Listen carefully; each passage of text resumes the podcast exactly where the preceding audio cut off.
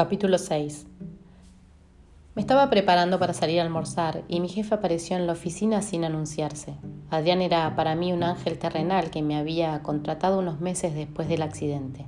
Siempre recordaré lo que me dijo al final de esa primera y única entrevista. Sé que pasaste momentos sumamente dolorosos. Ahora vas a trabajar mucho y quizás en algún momento empieces a viajar. Esto te ayudará a no pensar en cosas que te hacen daño. Recuerdo, Luz, cuando mi padre murió unos meses más tarde de la partida de mi madre. Tuvo un cáncer fulminante. Sabes que soy hijo único y muchas cosas cayeron sobre mis hombros. Sufrí mucho durante demasiado tiempo, hasta que un gran amigo me explicó la diferencia entre dolor y sufrimiento. Seguramente lo habrás escuchado porque se dice mucho en este tipo de situaciones, pero la realidad es que me ayudó a sobrellevarlo mucho mejor. Hoy los recuerdo con amor, sin dolor, y recuerdo con alegría muchos momentos compartidos. Esa charla con Adrián nos unió como amigos. Hoy seguimos viviendo la misma complicidad y el respeto de mi primer día en la empresa.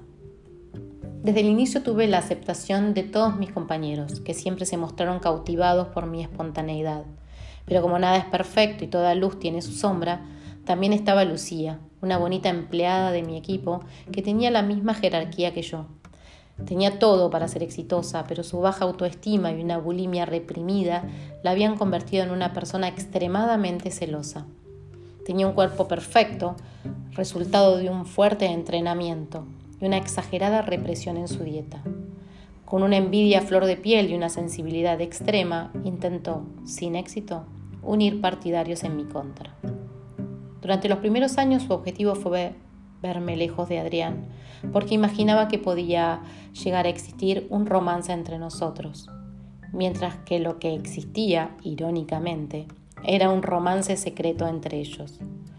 Después del divorcio, Adrián eh, siguió con la relación con Lucía y ella renunció a la empresa.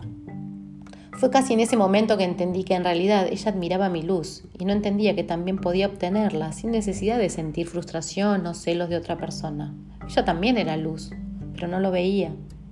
Ese mediodía, Adrián, parado en el marco de la puerta, me dijo, ¿Tenés un minuto, Luz? Sí, respondí. Tengo que pedirte un favor. ¿Te acordás cuando me cubriste en el evento de la Cancillería Argentina? Sí, claro, ¿cómo olvidarme? Hasta compré una obra para mi casa de una artista plástica que sabías que no firma con su verdadero nombre, sino con su apodo Mariposa Azul. Me costó encontrarla, porque no asiste a sus exposiciones y se mantiene en el anonimato. Todo se hace a través de su representante. Pero vos sabés que soy cabeza dura, por lo cual no paré hasta dar con ella y tomar clases en grupos muy exclusivos que da muy pocos meses por año. Me alegro mucho que aquel evento te haya resultado útil tanto a nivel profesional como personal. No sabía que te gustaba tanto el arte. Lo tendré en cuenta para futuras oportunidades. Esta vez te pido algo similar, pero en la Embajada de México. Espero que también te traiga algo muy bueno a nivel personal y profesional.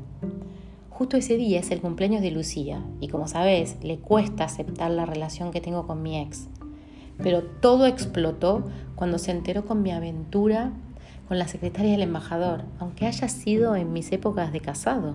Ahora le nombro México y se pone como loca. Es importante que nuestra firma esté presente y mantengamos las buenas relaciones comerciales como hasta ahora. Son muy buenos clientes, por eso te pido que vayas en mi lugar. Ah, Luz, ¿conoces la frase México te adopta o te aborta? Me preguntó con mirada pícara. No la conocía, pero espero sinceramente que me adopte. Respondí con una gran duda en mi interior. Después de un instante de silencio, cada uno volvió a su oficina. Me senté en mi escritorio y me quedé pensando en el motivo por el que Adrián me pedía que asistiera al evento y la frase de México que quedó rumiando en mi alocada cabeza. Por un lado, me ponía un poco incómoda estar involucrada de alguna manera en la vida personal de mi jefe, y más tratándose de una infidelidad a su ex amante y actual pareja. Por otro, conocía a Adrián y sabía que necesitaba de mi ayuda.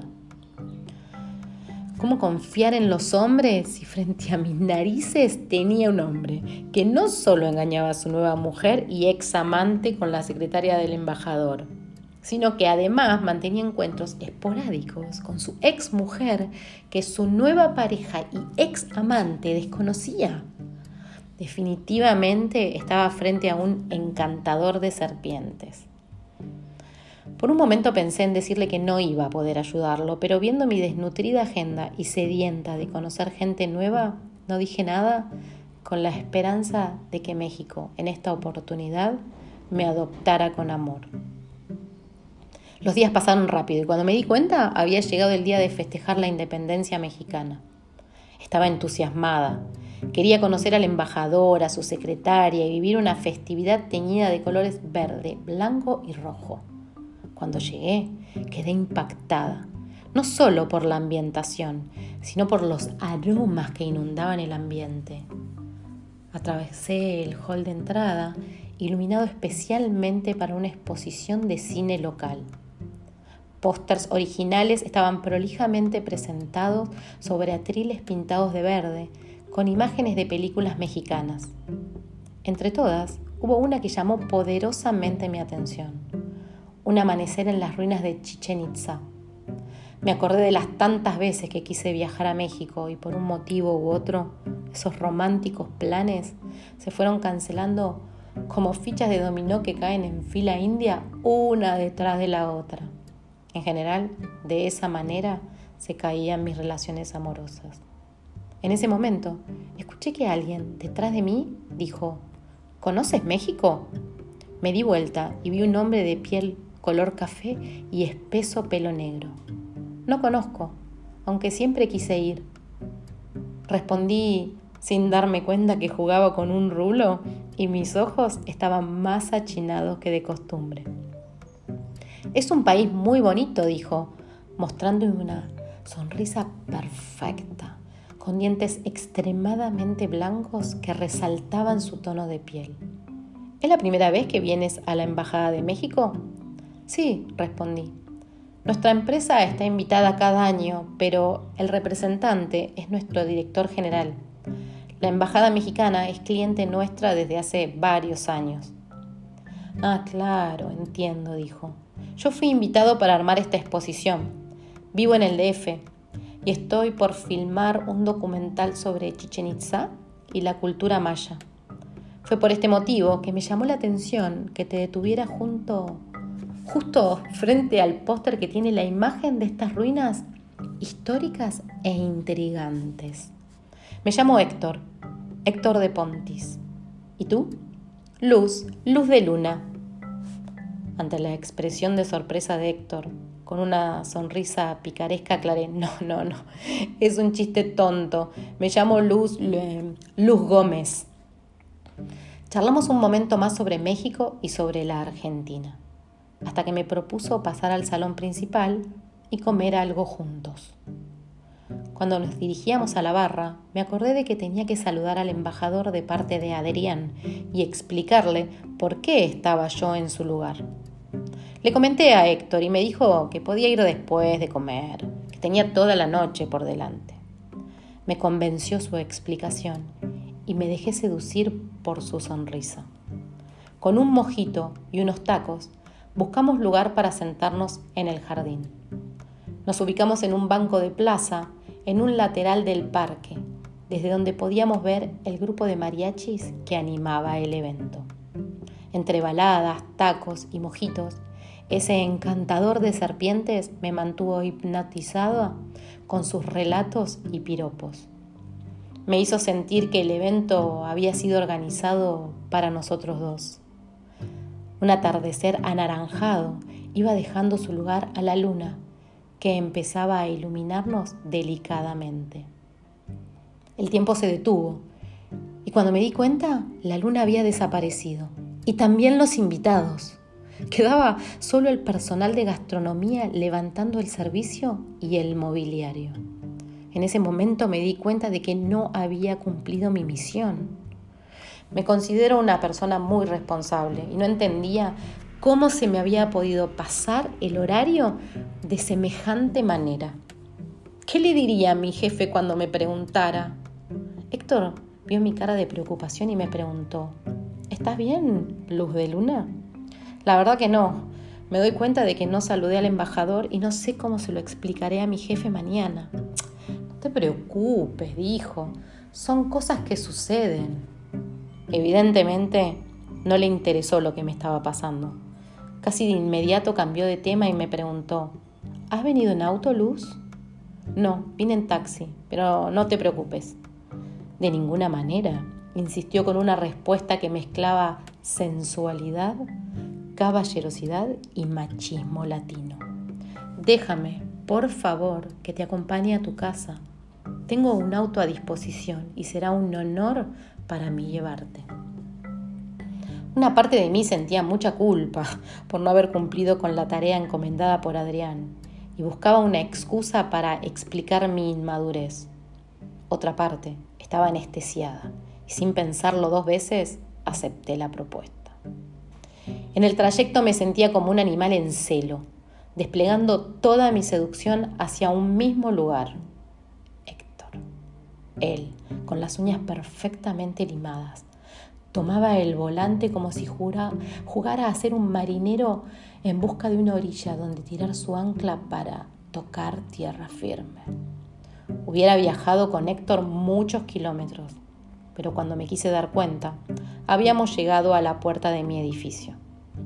Detuvo el auto y como si el universo conspirara para que pasemos un rato más juntos, había lugar libre para estacionar justo delante de la puerta.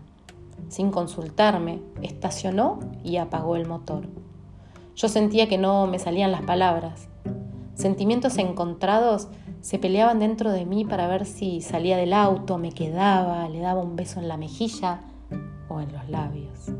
Cuando quise reaccionar, los brazos de Héctor rodeaban mi cuerpo y sus labios besaban los míos. ¿Me invitas a tomar un café, Luz? Me tentaba la idea y quería más besos. Pero solo por un microinstante pensé que quizás, tal vez, probablemente, no era bueno mezclar el trabajo con el placer. El vacío de mi cama borró inmediatamente esa duda, anestesió mi mente y me empujó a que lo invitara a subir.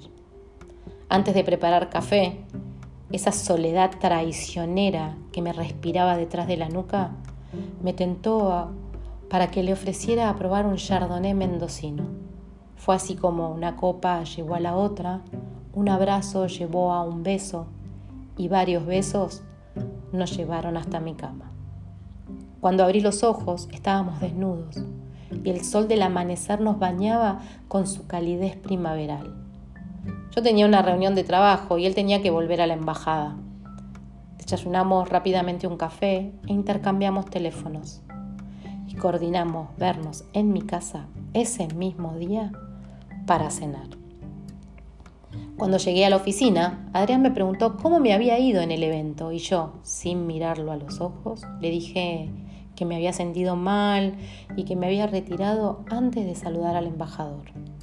Mantuve los dedos cruzados detrás de la espalda implorando que ni el embajador ni su secretaria le contaran que me vieron conversando animadamente con el organizador de la exposición. Tuve suerte porque Adrián, después del cumpleaños de Lucía, había dormido poco, estaba disperso y no le dio mucha importancia a mi explicación. Después de un largo día con muchas reuniones, llegué a mi casa, me di una ducha y me preparé para la visita de Héctor. Eran casi las 11 de la noche y no había tenido novedades de mi invitado especial. Decidí llamarlo. Cuando estaba marcando su número, sonó el timbre. Subió, entró y saludó, sin ni siquiera pedir disculpas por el retraso de casi tres horas. Yo, para no arruinar la velada, tampoco dije nada, pero me sentí herida. Cenamos en la terraza, charlando sobre los pueblos originarios, y en un momento me acordé y le comenté un sueño que había tenido tiempo atrás y estaba totalmente archivado en algún lugar de mi laberinto mental. Héctor me incitó a que lo compartiera con él. ¿Sabías que hay gente que dice que los sueños nos traen mensajes que necesitamos procesar para algo en nuestro presente? Dijo con seguridad. Sí. Así seco, respondí, todavía enojada por el retraso, y empecé a relatarle el sueño sin mirarlo a los ojos. Me vi dentro de una tienda indígena de esa forma cónica y con diseños geométricos de colores en su exterior. Me acompañaba una hermosa mujer de cabello negro, peinado con raya al medio y largo hasta la cintura. Sus ojos eran color verde esmeralda y su forma de avellana. Había un niño de seis o siete años que abrazaba cariñosamente a su mamá. Los dos se sentaron con las piernas cruzadas frente a una fogata y ella dijo, Hijo mío, eres agua, llora y limpia. Eres fuego, arde y cautiva. Eres aire, comunica y da. Eres tierra, construye y materializa. Cuando terminaron, el niño se levantó y caminó hacia mí. Me miró y me abrazó con fuerza, como si fuera una despedida. En ese momento, mirando una estrella, pensé en Esther y en los abrazos que nunca recibió de sus hijas y en los abrazos que nosotras tampoco recibimos de ella. Seguí mi relato sin que Héctor notara mi pequeña distracción.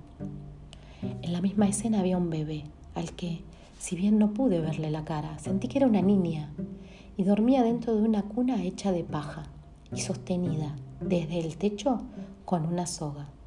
Estaba muy enferma, era grave, algo estaba mal en su corazón. Para salvarla, necesitaba viajar a un pueblo cercano para que el gran chamán me entregara una medicina. El viaje fue largo, lo que me obligó a dormir a la intemperie varias noches y caminar por senderos difíciles. En mi camino de regreso, casi llegando a la aldea, vi a lo lejos un intenso humo que dificultaba el paso. Corrí desesperadamente a pesar del cansancio y las heridas en los pies. Ahí me acordé de, de la regresión del Coliseo Romano y de Samael y mis pies lastimados y cómo este sueño olvidado tenía de alguna forma alguna relación con aquella regresión, pero dejé de lado este pensamiento y seguí con mi relato. La aldea estaba incendiada, no quedaba nada, nada. Me arrodillé sobre las brasas encendidas, agarré mi cuchillo y con un solo movimiento lo clavé con furia en mi vientre varias veces. Después, desde arriba, miré mi cuerpo desvanecido. De repente la escena cambió.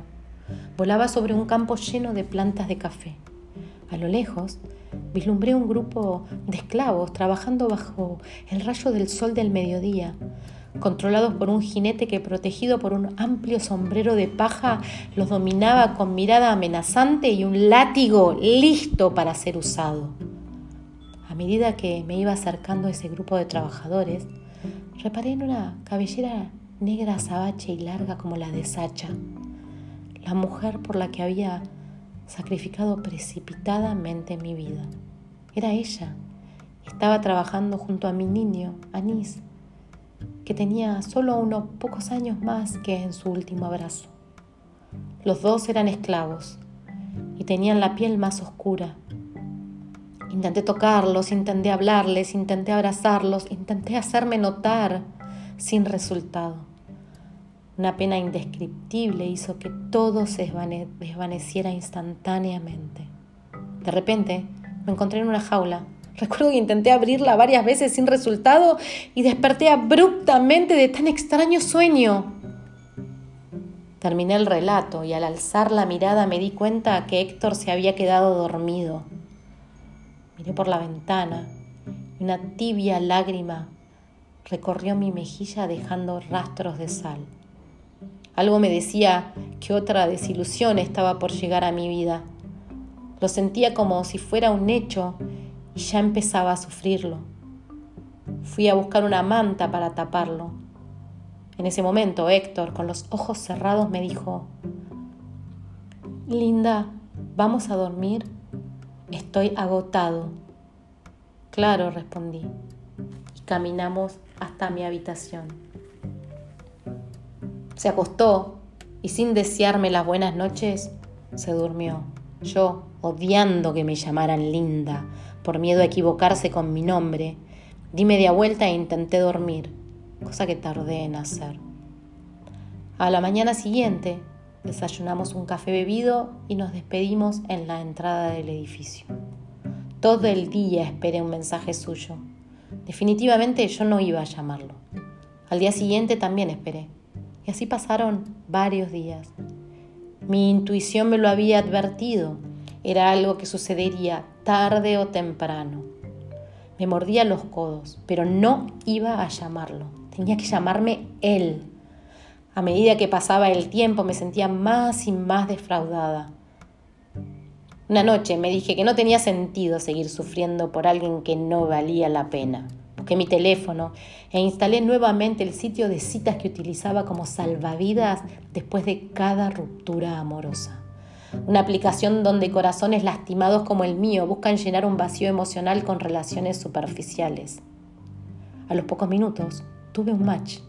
Era lindo y vivía a unas pocas cuadras de mi casa. Se llamaba Fabián. Enseguida intercambiamos los teléfonos y pasamos a charlar a través de una aplicación mucho más dinámica. Era sábado a la noche y estaba sola en mi casa, así que tenía mucha disponibilidad para el cachondeo. Después de interminables chats me dijo, veo que estamos hablando un montón por teléfono. ¿Qué te parece si mañana nos vemos para tomar un café? Me pareció buena idea. Sinceramente, sentía la necesidad de sacarme a Héctor de la cabeza y la forma más rápida era con otro clavo. Acepté su propuesta y al día siguiente, después de almorzar, estaba compartiendo un café con ese desconocido a solo unas cuadras de mi departamento. Nos reímos y charlamos de nuestras vidas esa tarde y toda la semana siguiente.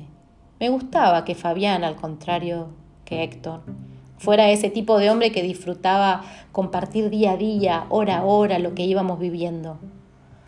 La relación avanzó bien y me di de baja de la aplicación. Era lo correcto. Unos meses más tarde, en una conversación informal, Fabián me comentó que lo sentía mucho, pero iba a intentar nuevamente con su ex mujer. No podía creer lo que estaba escuchando.